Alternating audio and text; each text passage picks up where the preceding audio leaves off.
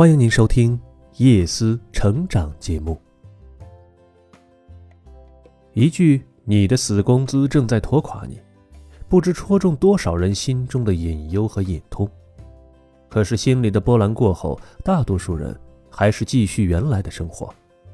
难道我们真正需要关心和思考的问题，不是那些没有被死工资拖垮的人都是怎么跳出来的吗？反正作为一个实在的人，我只关心这件事：人怎么赚钱，跳不出两种性质收入和三种个人商业模式。在展开之前，我们先界定一下什么样的人。才算被死工资拖垮的人，并不是所有拿死工资的人都过得不好。所谓被死工资拖垮的人，指的是只有工资这一单一的收入来源，每个月领固定工资，而且工资不高。这种不高还不是暂时的不高，而是在可见的未来升职加薪空间不大，天花板明显的那种不高。最基本的特点就是跑不赢房价。买不起房，你可以不在乎钱，但绝对不能不在乎自己的赚钱能力。要想搞清楚那些没有被死工资拖垮的人是怎么跳出来的，以及如何成为这样的人，我们要搞清楚生活在这个社会上大多数人是如何赚钱的。人怎么赚钱，跳不出两种性质的收入和三种个人商业模式。两种性质的收入，即资产性收入和劳动性收入。资产性收入也叫税后收入，指的是睡着以后照样有收入，比如房租、出书赚版权税、股权的分红、用积蓄投资理财的收益等等。劳动性收入呢，即指的是劳动换取的报酬，一旦停止工作就没有收入，比如工资。从收入性质的角度上来说。不想自由被工资捆绑，想摆脱对工资高度依赖的生活，就要想办法从纯劳动性收入过渡到有一定比例的资产性收入，甚至完全靠资产性收入就能够维持现有的生活。实现财务自由，最基本的标准就是我们的资产性收入刚好可以覆盖日常生活的支出费用。你长期不工作，非工作收入也足够维持你所需的生活水准。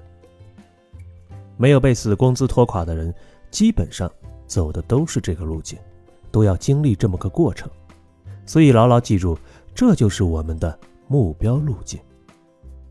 但是，所有能被称为资产的东西，除了靠继承以及靠婚姻关系去分享，只能靠个人努力去积累了。所以，如果你不是什么二代，也没有本事通过婚姻完成原始积累，实现阶层跳跃，你就要搞清楚。三种个人商业模式。什么叫个人商业模式呢？所谓个人商业模式，就是一个人出售自己时间的方式。每个人出售自己时间的方式是不同的。个人商业模式有三种。第一种商业模式，一份时间只能出售一次。简单的来说，就是给人打工。如果你打的是零工，就是零售自己的时间。如果你有固定工作，就相当于把时间一整年一整年的打包批发卖掉。无论你是蓝领工人还是企业高管，都是第一种商业模式。第二种商业模式呢，同一份时间出售很多次，最典型的就是作者。看看每年作家富豪榜上的那些人，就是这种商业模式最成功的受益者。第二种商业模式呢，属于创作者。他们花时间和精力去创作一个产品，然后躺着就挣钱了。但绝对不止作家们可以运用这种商业模式，从事很多行业和职业的人都有机会。第三种商业模式呢，购买他人的时间再卖出去，当然是低买高卖，通俗的说法就叫做当老板。不过，也就是在自媒体行业，我才敢不服气，因为自媒体行业。一个人是一支队伍，是完全可以做到的。别的行业你不服气也没用啊，因为在这个社会，永远是有能力的人给有资源的人打工。李笑来提醒了我们一件事：一个人无论是否清醒地认识到自己的商业模式是什么，他都会被自己正在运用的商业模式所左右，受影响的不仅是收入，还有当前的生活和未来的理想。商业模式就像是一只无形的手，操纵着我们的命运。那么，三种商业模式的破局之道分别是什么呢？第一种，如何跳出死工资的恶性循环？第一种商业模式是大多数人的选择，就是混职场，目标是尽可能快的成长，让自己变得值钱和抢手，获得尽可能高的职位和薪水，通过个人的努力增加职场竞争力，这些都是最普通的常识。可是，同样是第一种商业模式，甚至是同一个起点，同样的努力，人和人之间的收入差距也非常的巨大。有的人三五年就成了大局已定的死鱼，有的人却以惊人的速度成长着。破局之道就是选择加努力。选择有几个要点：首先，一定要选快速上升期的行业和平台。永远记住，行业的瓶颈就是你的瓶颈。为了稳定啊、体面啊，一脚踏进夕阳产业而不自知。能不被死工资拖死吗？选择行业和平台需要结合自身能力结构与社会科技的趋势，需要克服短期利益的诱惑，并看到长期的利益，需要取舍权衡，这些都没有那么简单，需要眼光和决断力。其次呢，优先选择轻资产行业，而不是重资产行业。重资产行业比如制造业、通信业。药业、重资产行业有个特点，就是对人的依赖比较小，除非你是能够操盘大项目的高级管理性人才。普通人在重资产行业基本上都沦为了小螺丝钉。大学同学毕业进入电信大型国企，听起来还不错，对不对？但是他干了一年多就跳槽，他告诉我，他需要花大量的时间。去学习各个板块的业务和处理流程，分工非常的精细。但可怕的是，这些东西都不是通用能力，学来只是在这个公司或者这个行业使用。换句话说，他待得越久，他会成为越来越合格的螺丝钉，薪水也只能在格子间慢慢熬等级，慢慢涨。但他待得越久，就越难突破收入和能力的瓶颈。普通人在这样的公司干下去，可见的未来就是嫌工资低、升迁慢，可是又很难下决心丢掉之前所有的积累，换行业、换赛道，重新再来，被死工资拖垮的风险极大。轻资产行业，比如广告业、新媒体行业等等，轻资产行业高度依赖人才，你越重要，你就越贵，你就越抢手。最后。最好去专业的公司做专业的事情，去核心部门，别去辅助性的部门。